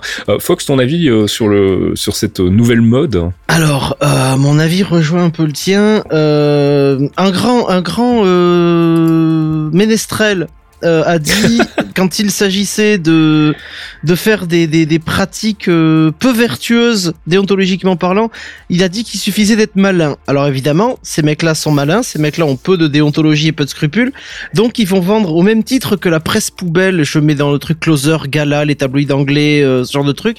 Ils vont vendre ce que les gens attendent, c'est-à-dire de la pseudo exclusivité, de, de la discussion de machine à café. Ah, j'ai appris grâce à ce truc-là, c'est un scoop. Et ils vont juste passer pour des cons parce qu'ils vont, ils vont balancer des scoops toutes les semaines et ils vont payer pour avoir des scoops toutes les semaines ou ils vont tomber sur des gens qui sont pas forcément euh, des connaisseurs des comics, des connaisseurs forcément du MCU par exemple, euh, et qui vont les croire. Donc ça leur permet, si tu veux, de briller en société. C'est du vent, c'est juste du, du bragging à la con, mais ça leur permet d'avoir euh, l'impression de d'avoir un accès à l'importance. Nous, on n'a pas de source chez Marvel. La seule source qu'on ait chez Marvel, je pense, c'est un connard quelque part chez Marvel Studios qui, qui doit connaître clairvoyants qui fait attendez l'émission elle est aujourd'hui on décale de deux jours juste pour leur mettre le trailer dans la gueule je sais qu'ils vont rager moi ça me fait rire quand je vais au travail euh, mais euh, mais à part ça euh, nous on travaille enfin je vois les mecs d'MCU Exchange qu'on suit depuis le, début des clairvoyances qu'ils ont commencé en même temps que nous à peu près et qui sont des mecs de confiance et quand ils mettent une rumeur ils marquent rumeur en gros et ils disent attention c'est pas confirmé alors le problème, le problème, tu vois, c'est justement là où je voulais en venir aussi, c'est que ces, ces gens qui ont des soi-disant scoops euh, font du bruit en fait. Et le problème, c'est que ce bruit se répercute partout et qu'un site justement comme MCU Exchange, qui au début était un site vraiment fiable parce qu'il ne balançait que des infos vérifiées, ou en tout cas quand c'était des rumeurs comme tu le dis, il mettait euh, les grosses, les gros guillemets autour. Euh, c'est de plus en plus flou la frontière. Hein. Là, je faisais le, le, la pré pour préparer la conduite là tout à l'heure, je faisais le tour des news et dans les news, il y a 50% voire plus de choses qui sont des rumeurs rumeurs qui sont souvent euh, qui, qui sont euh, originaires de, de, Charles Murphy, qui est un ancien des, des MCU Exchange. Qui est un ancien et donc du coup il a des il a des copains dans la maison côté, évidemment. Voilà, ils font le passe-plat et euh, quand Charles Murphy Charles Murphy balance des trucs, euh, il, il, balance des trucs aussi. le problème c'est qu'en fait forcément à, à, force de taper dans tous les sens, finalement il voit aussi parfois juste, ce qui est un peu logique et encore une fois on vient d'un univers qui est connu, hein, l'univers des comics, donc forcément il y a des, des spéculations que tu peux faire et qui vont s'avérer vraies, mais il se plante aussi souvent et le problème c'est qu'il y a absolument pas du tout de tri qui est fait par rapport à ça. C'est qu'à partir du moment où il va ouvrir sa gueule, tu peux être sûr que dans les, les, les 5 ou 6 heures qui suivent, c'est repris par tous les sites de comics du monde. Et donc ça fait du bruit en fait. Je, je, je repense souvent à ce site qui était vraiment de la merde, qui s'appelait Latino Reviews. Ouais. Rappelle-toi comment ils ont fini. Rappelle-toi ce qui est devenu euh, comme euh, Screen Rant qui est mm. devenu une poubelle ouais, c'est absolue, hein. alors qu'avant ils avaient des bonnes infos. Et CBR, aujourd'hui, Comic Book Resources, continue à publier de la merde à 100 sous de l'heure en inventant des trucs et en se faisant même taper sur les doigts par Marvel et Disney récemment parce qu'ils avaient raconté des grosses conneries. Mais c'est justement ça le problème en fait, c'est que l'effet le, d'entrain de ces euh, de ces fausses rumeurs, de ces fausses coupes euh, fait que bah, les gens se disent oui mais ça fait du clic donc on va tous le faire en fait. Et donc c'est en ça que je parlais de bruit, c'est qu'à ah partir du moment où t'en as deux ou trois qui sont tout à coup devenus des espèces de sources fiables. On ne sait pas trop par quel miracle, par quelle magie. Euh, alors qu'en fait, quand tu fais le total de tout ce qu'ils ont annoncé, il y a quand même une grosse partie des trucs qui ne sont pas vérifiés. Et encore une fois, je je je je suis pas contre le fait d'avoir envie de spéculer, de théorie crafter. On adore ça et on le fait depuis euh, on le fait depuis six ans bientôt. Euh, on, on, adore la, la, la, pratique, c'est cool, mais il faut que ça reste du théorie crafting. Il faut que ça reste présenté aux gens. Il faut que ça reste présenté aux gens comme c'est une rumeur et on, combien de fois tu l'as dit dans les centaines de news qu'on a pu faire ces dernières années que attention, alors ça c'est à prendre avec des grosses pincettes parce que c'est une rumeur chelou. On n'est vraiment pas certain que ça existe, mais l'important est d'avoir le respect de ton public. Et toi Thomas, t'en penses quoi J'en pense que c'est, moi je trouve ça des, enfin c'est. C'est de la merde. Ah ouais, c'est ma croisade ultime. Les, les sites comme ça, moi c'est un truc qui m'énerve. C'est vraiment mm. qui m'énerve. Mm. Parce que euh, déjà d'une personnellement vous avez dit que c'était malin. Moi je trouve ça absolument pas malin du tout parce que ah non non mais attention quand je dis ça c'est la phrase de Juju qui disait il suffit d'être malin moi ça me ça donne envie de lui frapper avec une chaise mais non, en, euh, dehors de ça enfin pour euh, pour un site qui va tomber parce qu'il raconte de la merde non-stop il y en a cinq qui vont se créer qui vont faire la même chose. Mmh. donc euh, et in fine les mecs qui lancent des Patreons pour balancer des exclusivités à ceux qui payent c'est c'est débile c'est mmh. déjà d'une moralement c'est complètement bâtard parce que tu vends bah, du de l'air quoi en fait il y a mmh. rien derrière mais surtout, comme on disait, la rumeur, elle va être relayée, mais euh, mais sur je sais pas combien de sites différents. Ouais, tout à fait. Donc tu vends un truc qui a aucune valeur au final. Et des ouais des mecs, bah on parlait de Latino Reviews et le Main Bay. En fait, c'est des gens qui se sont donné une street cred parce que ils font la technique du chalutier. Bah tu balances 25 000 25 000 rumeurs différentes. Dans le tas, tu vas en avoir une qui est bonne et en général, bah tu parles que de celle qui a qui, a marché en fait. Hein. Mm. Les, les les 24 000 autres derrière. Bon, mais ce qui est triste en fait, c'est que euh, quand ça a commencé, on parlait d'MCU Exchange que au début je trouvais être un excellent site parce qu'ils faisaient, mhm. comme vous avez dit tous les deux, ils avaient de la plus-value en fait. Ils avaient des dossiers super, ils avaient lancé un podcast vraiment intéressant, mhm. ils avaient une communauté autour qui était cool. Et petit à petit, ils ont commencé à se rendre compte que bah, et au final, c'est pas vraiment de leur faute, on va dire, même si bon, ils auraient pu refuser, mais ils se sont rendus compte que face à des sites comme CBR, comme ScreenRant, comme euh, la tétrachier qui existe, mm. bah si tu veux lutter, il faut que tu fasses pareil en fait. Ouais. Et là, bah encore, c'était hier ou avant-hier. Parce qu'en dehors des fausses rumeurs, un truc qui m'énerve aussi, c'est les, les articles vides juste pour faire du clic sur le MCU ou n'importe quel autre sujet, hein, parce que c'est les trucs qui vendent. Il y a par exemple, ils avaient pris la, la réaction de Karen Gillian par rapport au, au script de, des Gardiens 3, où le titre c'était juste Karen Gillian trouve que le script des Gardiens 3, c'est le meilleur. Ok, super. Et l'article, tu le lis, bah, y a rien derrière, mais tu t'es bah fait avoir à cliquer, t'as 25 mm. clics sur la page. Bon, ok. Et au final, enfin, moi, je suis pas dans le milieu journalistique comme, comme vous, enfin, j'ai pas de, de, de, cette euh, vision-là. Moi, en tant que juste lecteur, ce que ça m'a fait faire, et c'est un peu triste, c'est décaler, en fait, mon, ma recherche de news, plutôt d'aller vraiment directement sur les sites eux-mêmes, bah, je passe par Twitter, par Reddit, par des flux mm. RSS pour décaler d'un cran, en fait, que d'autres utilisateurs filtrent déjà un peu tout, tout ce bordel de news pour retrouver des trucs déjà pré-mâchés mm. et faire le tri dedans entre ce qui se tient et ce qui se tient pas, on va dire. Moi, la raison pour laquelle je voulais en parler, c'est que j'ai, alors, ça arrive pas souvent, mais on a parfois des, des remarques de gens qui nous disent, tiens, euh, vous avez pas parlé de, euh, bah, je sais pas, je prends un exemple au hasard, c'est, c'est, c'est pas un, exemple concret, mais ça pourrait, euh, ça pourrait très bien arriver. Euh, vous avez pas parlé de l'arrivée de Doom, de Doctor Doom dans Black Panther 2, comment ça se fait, pourtant c'est énorme et tout. Bah oui, mais c'est énorme. Il a aucune parce confirmation. en fait, il y a aucune confirmation. Et puis en plus, quand tu regardes la source, c'est encore une fois Charles Murphy. Donc tu te dis, euh, bah ok, super. Donc euh, le mec qui est déjà pas fiable à la base balance un truc qui vient de nulle part, soi-disant avec une source en interne. On va pas faire une, une, info actuelle là-dessus à partir du moment où on sait d'où ça vient et on, on, connaît la crédibilité quand même relativement vacillante du gars. Donc euh, euh la raison pour laquelle on passe parfois, enfin on donne parfois peut-être l'impression de passer à côté, de certains de ces scoops justement, c'est que nous on essaie de faire un tri euh, assez sévère. Je veux pas, euh, je veux pas me voiler la face. On, est parfois très très dur. Il y a des choses dont on parle pas du tout parce qu'on estime que c'est vraiment encore beaucoup trop flou et beaucoup enfin pas très crédible. Donc on évite d'en parler, quitte peut-être à passer à côté d'une vraie info. Et c'est aussi ça le problème, c'est que comme je disais tout à l'heure, ça fait du bruit. Et dans ce bruit finalement passent des, des ce qui sont potentiellement des vraies infos. Et euh, ben on sait plus, on sait plus qui qu'est-ce qui est vrai, qu'est-ce qui est potentiellement vrai, qu'est-ce qui est faux. Euh, ça devient compliqué de faire faire le tri. Alors effectivement, on, parle de film, on parle de cinéma, on parle de loisirs, donc c'est pas très très grave. C'est pas non plus comme si ça avait des enjeux politiques. Mais nous, ça nous complique le boulot en fait parce que bah, au final, on est obligé de filtrer tous ces trucs-là, de pas en parler, quitte à pas être aussi euh, cliquable, on va dire entre guillemets, que, les autres euh, sites. Mais on, on, essaie quand même malgré tout de garder une certaine euh, cohérence par rapport aux news qu'on propose, en se disant bon bah cette news-là, tout à l'heure je le disais, hein, on parlait de, cette news qui émane de, de Deadline, qui est quand même un site relativement fiable concernant donc l'arrivée de d'une Lucky féminine dans le MCU, incarnée par Sofia Di Martino. Bah, on en a parlé parce que Deadline a quand même un peu de crédit et c'est généralement un, site qui est assez fiable ou en tout cas qui a des infos qui sont euh, euh, potentiellement fiables, même si bah, finalement ça se vérifie peut-être pas parce que les plans ont changé en cours de route chez Marvel, mais il, se trouve que peut-être à un moment ils en ont ils en ont euh, ils ont envisagé ça. Donc on essaie de faire un tri, mais ça complique vraiment le boulot et puis surtout il y a une espèce de frustration qui, qui naît en moi, qui est de se dire, les gens vont penser qu'on passe à côté de plein d'infos, euh, qu'on n'est pas exhaustif, qu'on parle pas de tout. La raison pour laquelle on parle pas de tout, c'est que justement, on essaye de faire un tri et on commence à savoir justement où sont ces sources peu fiables. Euh, les gens qui font des Patreons pour dévoiler des scoops, je pense que vous pouvez d'office les mettre de côté.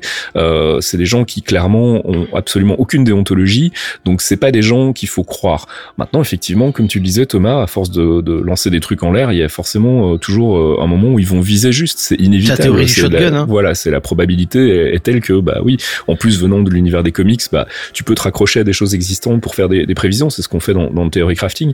Mais moi, ça m'énerve parce que parfois ça, ça, ça me frustre et je me dis ah non, je vais pas en parler parce que je sais de qui ça vient et je sais que c'est pas fiable. Mais en même temps, si on n'en parle pas, derrière les gens vont se dire tiens c'est marrant les clairvoyants qui sont quand même supposés être un, des gens qui euh, s'intéressent de très près au Marvel Cinematic Universe ont pas parlé de cette info-là ou de cette info-là, alors que c'est quand même un truc euh, euh, vachement important. et ça me frustre un petit peu. Et donc le, boulot que font ces gens-là, c'est du travail de sap finalement, qui est un travail très égoïste, de se dire ouais, je vais avoir la gloire parce que mon nom va être relayé sur tous les sites qui parlent de films, qui parlent de comics, parce qu'on va dire ah, si on en croit Charles Murphy, blablabla, bla, bla, bla, et ça booste leur ego. Et pour finalement du vent. Et on pourrait le faire aussi. On pourrait aussi balancer des rumeurs. D'ailleurs, on devrait le faire pour rigoler dans les news, balancer une fois par mois une rumeur comme étant une news avérée, mais on n'a pas envie parce que c'est pas notre boulot et puis on a encore un minimum de déontologie par rapport à ça. Et puis on préfère spéculer ouvertement dans la partie théorie crafting en disant voilà on pense que euh, ou ça pourrait être sympa que ça se passe comme ça et que ça ça permette d'introduire tel ou tel personnage quitte à parfois se planter quitte à parfois mais au moins ça reste de la spéculation et on n'essaye pas de présenter ça comme étant des rumeurs. Le, mot rumeur est vraiment mis à toutes les sauces aujourd'hui et une, rumeur ça ça devrait être à la base quelque chose qui circule une info qui tourne quelque chose qui a des sources potentiellement fiables etc c'est devenu aujourd'hui n'importe qui voilà n'importe qui fait de la spéculation aujourd'hui c'est de la rumeur en fait. Donc moi ça me ça me dérange et ça me pose problème parce que ça complique mon boulot et on va pas se mentir, j'ai pas non plus que ça à faire et quand je dois faire le tri dans 50 news pour me rendre compte qu'à la fin finalement il y en a que 10 qui sont relativement crédibles, bah c'est du temps perdu quoi. Donc euh, ça ça m'emmerde. Et si en plus ces gens-là essaient de faire de la thune là-dessus et c'est pas énorme hein, mais quand je vois que le Patreon de Charles Murphy est à 85 dollars par mois moi ça me rend fou quoi. Ça me rend fou de me dire que ce mec-là on lui verse 85 dollars par mois pour théorie crafter finalement et enrober ça avec l'appellation rumeur. Donc voilà. On voulait faire un peu le point là-dessus parce que bah voilà on, a souvent des enfin souvent non mais on a parfois des remarques de gens qui nous disent tiens c'est marrant vous avez pas parlé de ceci ou de cela et qui confondent finalement ces rumeurs avec des infos euh, officielles. Euh, tout ce qu'on vous présente dans les news de manière générale, on essaye d'avoir un maximum de certitude par rapport à, l'info. Et quand c'est pas le cas, on le précise. Et euh, tout ce qui est rumeur émanant d'une seule source, euh, euh, et si en plus la source est, déjà connue comme étant discutable, on n'en parlera pas, ça c'est clair. Ça on toujours été comme ça d'ailleurs. Hein? oui, tout à fait, mais on le mentionnera peut-être après dans le théorie crafting en disant tiens, on a lu une une rumeur de bidule comme quoi peut-être ça pourrait être ceci ou cela. Ça pourrait être intéressant et on peut en débattre à ce moment-là de, de l'idée en général. Mais vous le présentez dans, dans la section actus, c'est pas du tout ce qu'on a envie de faire. On a envie justement de, vous proposer un contenu où quand vous écoutez les news des clairvoyants, vous pouvez vous dire, bah au moins je sais qu'ils parlent de quelque chose qui est relativement concret ou en tout cas euh, très très probable et que on laisse toute la spéculation dans la partie théorie crafting. Donc voilà. Directement, moi ce qui me fait un peu mal en fait, c'est que on a souvent des questions qui sont super intéressantes de la part des auditeurs sur euh, Twitter, Facebook, n'importe, qui sont vraiment mhm. très très cool mais encore une fois qui viennent de bah, de, de rumeurs Ces de, de, de, de ce genre de site en fait. Ouais tout à fait. Bah, on en aura l'exemple dans le courrier de ce mois-ci.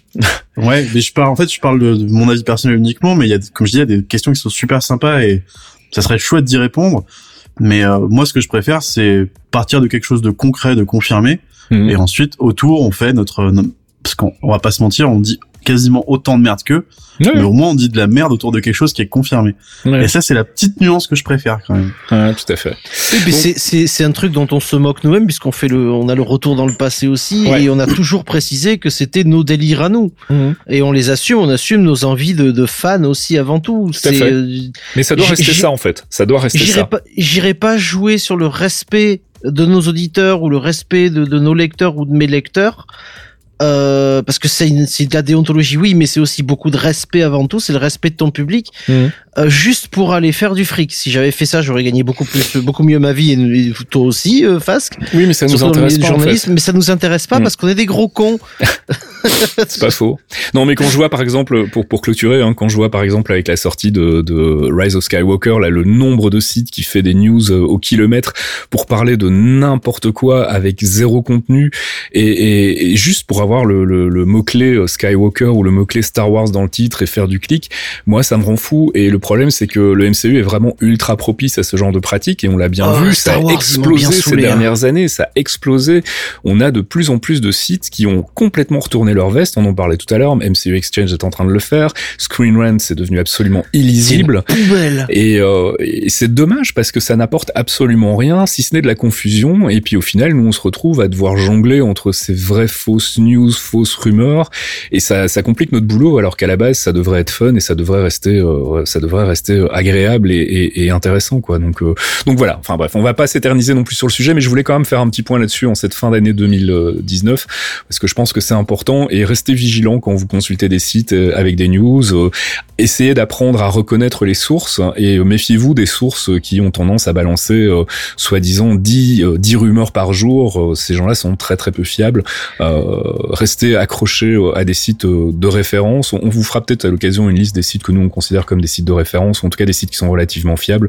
Mais euh, donc faites gaffe aussi de ce côté-là, à pas vous laisser euh, embrouiller par par ces sites qui, qui finalement cherchent juste à faire du clic avec euh, MCU dans, dans, dans le titre. Si vous voulez un repère, moi j'ai commencé à me dire que j'ai touché le fond quand j'ai commencé à préférer lire Reddit que MCU Exchange. Oui, c'est j'allais faire la vanne tout à l'heure, je me suis retenu parce que Bah, le mec, vas- ce, qui, ce que fait, ce que fait le gars, c'est qu'il lit Reddit, les délires de Reddit et il en crée des rumeurs. Tu vas rire, mais en fait, Reddit est de plus en plus fiable au, Mais au ouais. niveau de, du filtrage des infos parce qu'en fait, les gens ne sont pas dupes sur Reddit et se disent ah oui, mais c'est bidule, il arrête pas de raconter de la merde, donc est-ce qu'on peut vraiment le croire? Et c'est vrai que si vous voulez des infos euh, pertinentes sur le MCU aujourd'hui, il faut aller sur r slash Marvel Studio euh, parce que vous allez avoir pour chaque news, pour chaque rumeur, derrière vous allez avoir des posts avec des mecs qui sont là tout le temps, qui connaissent bien le milieu, qui connaissent bien les gens et qui vont vous dire ouais mais fais gaffe, ce mec-là, euh, c'est vraiment le spécialiste de la rumeur à deux balles. Moi, je me méfierais. Et euh, d'ailleurs, bah, quand Charles Murphy a débarqué il y a quelques jours pour annoncer l'ouverture de son Patreon sur Reddit, il s'est fait recevoir euh, fait avec euh, avec la batte de baseball. Donc euh, voilà, il y a quelque part une une, une euh, oui un paradoxe en fait. Reddit est devenu finalement, en lisant dans les commentaires en tout cas, une source d'information plus fiable que certains sites qui se prétendent être des sites de journalistes. hein. Donc euh, Parce c'est que un moi, peu je me dommage. souvenais d'une rubrique qu'on voulait faire, c'était les conneries que dit Reddit. Tout à fait. On n'avait jamais fait. Et au final, maintenant, c'est devenu ma première source de news MCU. C'est terrible. J'ai Voilà. bâché Reddit, j'ai bâché Reddit pendant des années. Je supportais pas aller là-bas. Combien de fois on a mis des faces qui allaient mettre des tirs dans les commentaires et Ouais, j'arrivais ouais. par derrière pour me fendre la gueule et en remettre une couche. Et du coup, j'avais complètement banni ça et, et je commence à passer du temps dessus aussi alors que je vais plus sur, euh, ben, je vais plus sur comic book, comics books, enfin CBR, comics books resources parce que les mecs ils racontent de la merde de plus en, de plus en plus. C'est horrible. Euh, ils- à eux, par contre, vous voyez, je, je vais faire une, une petite aparté, mais avec la sortie de The Mandalorian de Disney+, Mm. je, je suis parti à Paris mi-novembre, j'avais un concert, j'avais réussi à esquiver les spoils du premier Mandalorian, je suis rentré dans le train le matin, j'ai ouvert mon téléphone et je suis allé voir ma timeline Twitter du week-end pour l'épisode 2, Mm. j'avais tous les spoils de l'épisode 1 et l'épisode 2 dans la gueule, alors que j'avais esquivé tout ça pendant 10 jours. Ça, c'est encore une autre problématique, hein, celle du spoil. On aura peut-être l'occasion de faire un débat là-dessus aussi, mais bon, voilà. Donc le, le mot, le, le de la fin, c'est rester euh, prudent quand vous lisez des trucs sur des sites que vous pensez être des sites euh, de référence. Méfiez-vous des, rumeurs, Des contrefaçons, des... comme dirait Fasque Zero. Voilà, exactement. Et, euh, et euh, faites confiance aux clairvoyants finalement. Hein. On vous protège, on vous aime. Excuse me, Mr. Stark. Christine Everhart, Vanity Fair magazine. Can I ask you a couple of questions? Hi. Hi. Yeah. It's okay? Okay, go.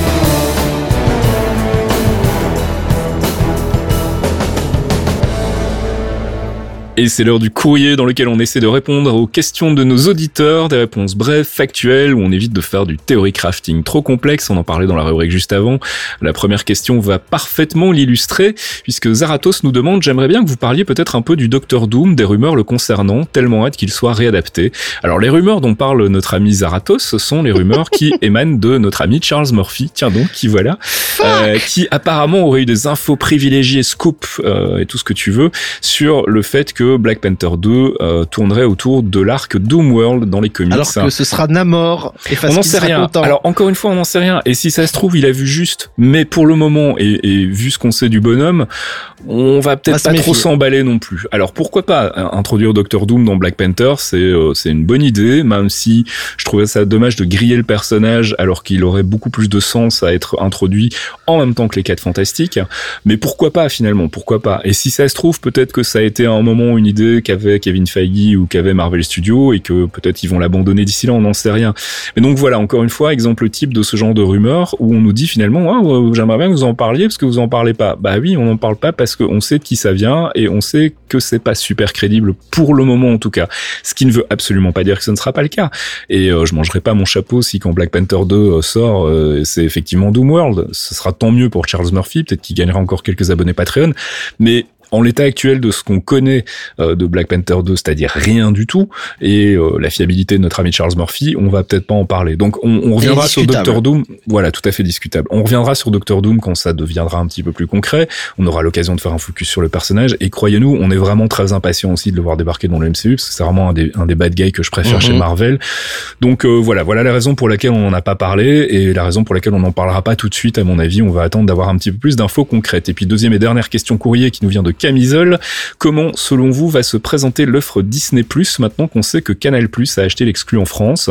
Va-t-on devoir payer l'abonnement Canal Plus plus celui de Disney? Ça risque de commencer à piquer. Alors Donc, a priori, en France, euh, il y aurait malgré tout possibilité d'avoir Disney Plus euh, sans prendre l'abonnement à Canal Plus et donc d'avoir l'abonnement à 6,99€, c'est ça? C'est ça. Alors, selon 20 minutes sur un article du, du 16 décembre, mhm. euh, il y a un petit, un petit paragraphe qui parle de l'application dédiée et qui dit les opérateurs français comme Orange, SFR, Bouygues Télécom ou Iliad devront passer par Canal Plus pour avoir Disney Plus. Le service sera également disponible directement via une application dédiée, comme l'annonçait la lettre A, qui était un journal et une newsletter euh, professionnelle. Mhm. En France, nous allons proposer les deux modèles, mais c'est sans doute via notre partenariat avec Canal Plus que nous toucherons le plus de monde. Déclaration de Kevin Meyer aux Échos. Donc c'est récent. Donc ça veut dire que en théorie donc on pourrait s'abonner à Disney Plus sans passer par euh, Canal euh, Canal Plus. Donc exactement comme c'est plutôt une bonne nouvelle. C'est un peu le même deal que qu'à Canal avait Netflix en fait. Mhm. Si tu veux Netflix dans les bouquets euh, satellites, il faut passer par l'abonnement Canal. Ok, mais ça veut dire que ce seront les seuls qui ce sera les ce seront les seuls qui pourront offrir Disney Plus dans leur bouquet, mais ça veut pas dire que tu ne pourras pas t'abonner à Disney Plus. Exactement comme Apple TV. Ok, donc c'est plutôt une bonne nouvelle. Donc voilà, c'est la fin du courrier. On vous invite à venir euh, discuter avec nous hein, si jamais vous avez d'autres questions. N'hésitez pas à passer euh, soit sur geekzone.fr, il y a un thread dédié au MCU, ou alors sur Discord où on discute régulièrement des news concernant le Marvel Cinematic Universe. L'invitation pour le Discord est sur la homepage de geekzone.fr. Il suffit de cliquer pour venir nous rejoindre et discuter.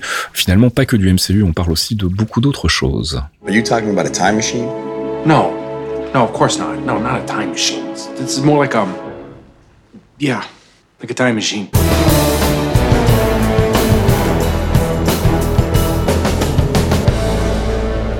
Et c'est l'heure de notre Quantum Trip, notre flashback sur un ancien épisode où on se moque de nos prévisions foireuses et pour une fois, pour une fois, première fois depuis que cette nouvelle rubrique existe, on ne va pas se moquer, puisqu'on avait vu juste, enfin on avait vu juste, on avait pas mal été aidé par la fameuse rumeur qui à l'époque on était une, euh, une concrète, une vraie rumeur.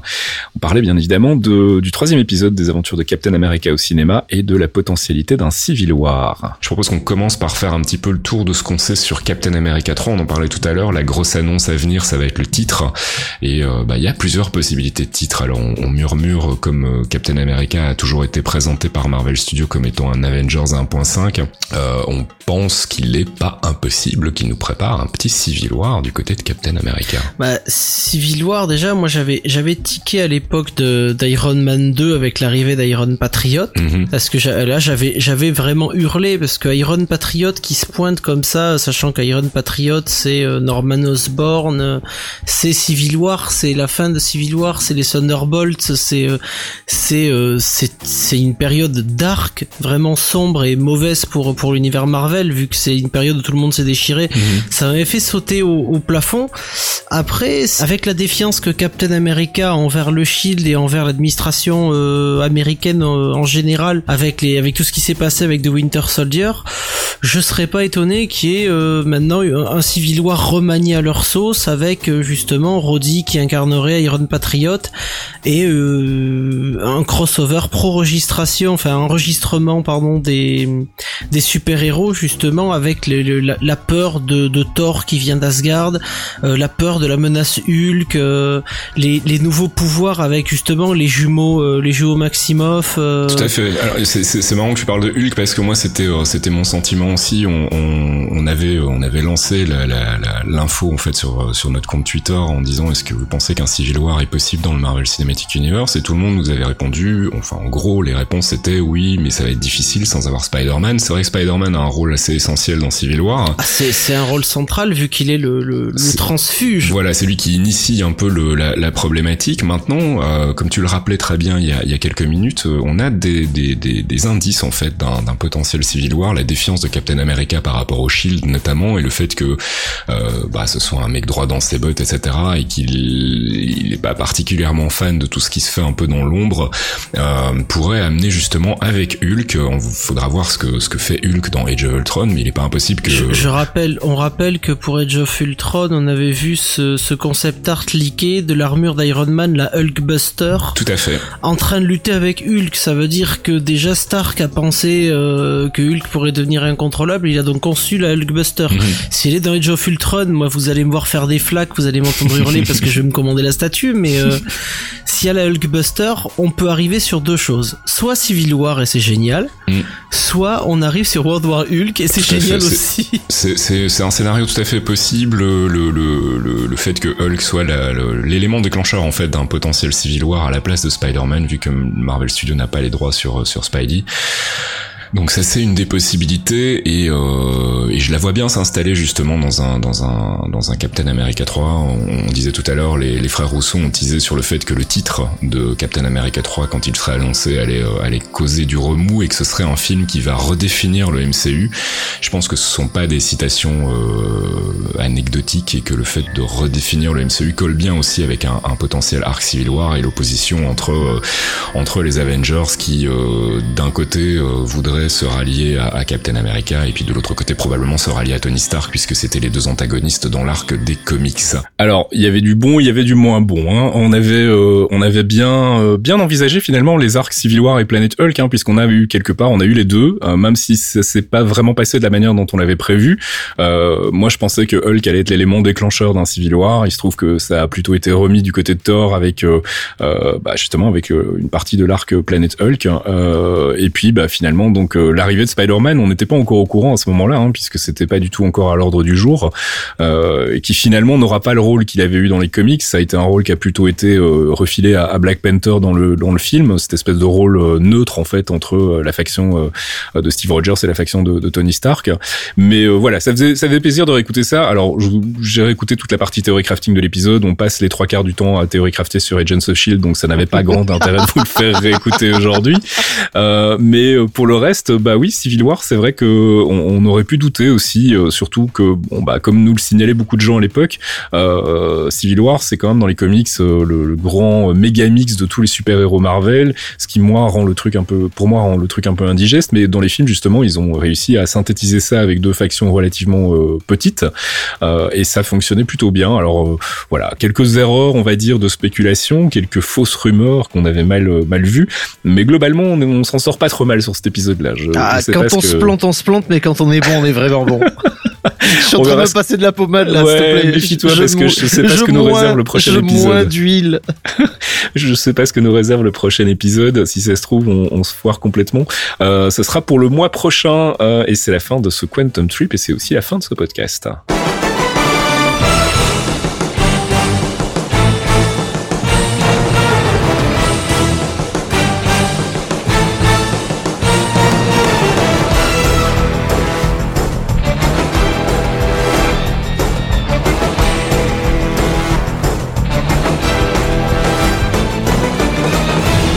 Et c'est la fin de ce 64e épisode des Clairvoyants, dernier épisode de l'année 2019. On se retrouve, si tout va bien, en janvier pour reprendre bah, notre euh, habitude de vous balancer des bonnes news sur le MCU, de faire des focus sur les personnages des comics, de spéculer, de théorie crafter, de répondre à vos questions, d'écouter de la musique, bref, tout ce qui fait euh, celle des Clairvoyants. Euh, d'ici là, bah, on vous souhaite de passer de bonnes fêtes de fin d'année. On vous invite à venir participer à l'effort de guerre en passant sur le Patreon de Geekzone, patreon.com slash geekzonefr, si vous voulez nous soutenir dans la production de podcasts et pas uniquement euh, les clairvoyants mais aussi les démons du midi et Torréfaction et peut-être d'autres podcasts à la rentrée on verra. On est en train de réfléchir à des possibles nouvelles formules on ne sait pas encore très bien. On va en discuter avec CAF euh, il y a aussi le trade euh, MCU Marvel Cinematic Universe dans les forums de Geekzone. Et puis comme je le disais tout à l'heure le Discord où vous pouvez venir discuter avec nous et parler donc bah, non seulement du MCU mais de plein d'autres sujets de l'actu geek. Merci Fox pour ta participation. Merci Faskill pour ton, ta merveilleuse animation et ton délicieux montage. Merci Archeon euh, pour euh, bah, tes recommandations de lecture et puis pour ta participation aussi à euh, ce podcast. Bah de rien, merci à vous deux. Et puis on se retrouve donc l'année prochaine pour le 65e épisode des Clairvoyants. N'hésitez pas à nous choper sur Twitter si vous avez des recommandations à nous faire concernant les focus, s'il y a des persos dont vous voulez qu'on parle ou des arcs dont vous voulez qu'on parle. On va probablement à un moment donné refaire un focus sur Black Widow pour remettre un petit peu tout ça à jour et vous parler de la Red Room et puis des autres Black Widow et du Red Guardian. On, on fera probablement un espèce de méga mix dans un des prochains épisodes.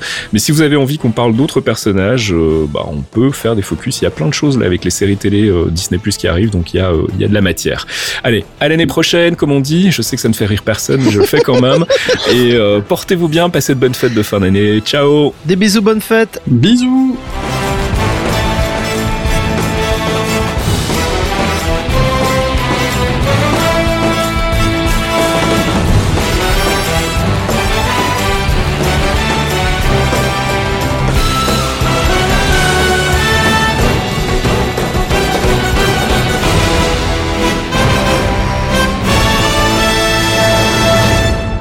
Et on est parti. C'était quoi ça Un podcast signé Faskill, faskill.com.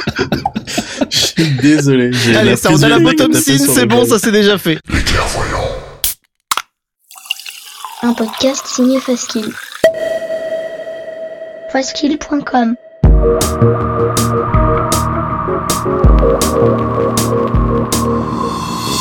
Torréfaction, c'est votre rendez-vous hebdomadaire sur geekzone.fr avec une sélection de l'actualité proposée par Caféine et Fastkill. Gaming, culture, software et tech, on fait le tri dans les news de la semaine pour vous proposer un récap digeste d'une demi-heure, histoire de ne rien louper des infos essentielles. Torréfaction, c'est votre rendez-vous avec l'actu geek tous les vendredis matins à 8h sur geekzone.fr.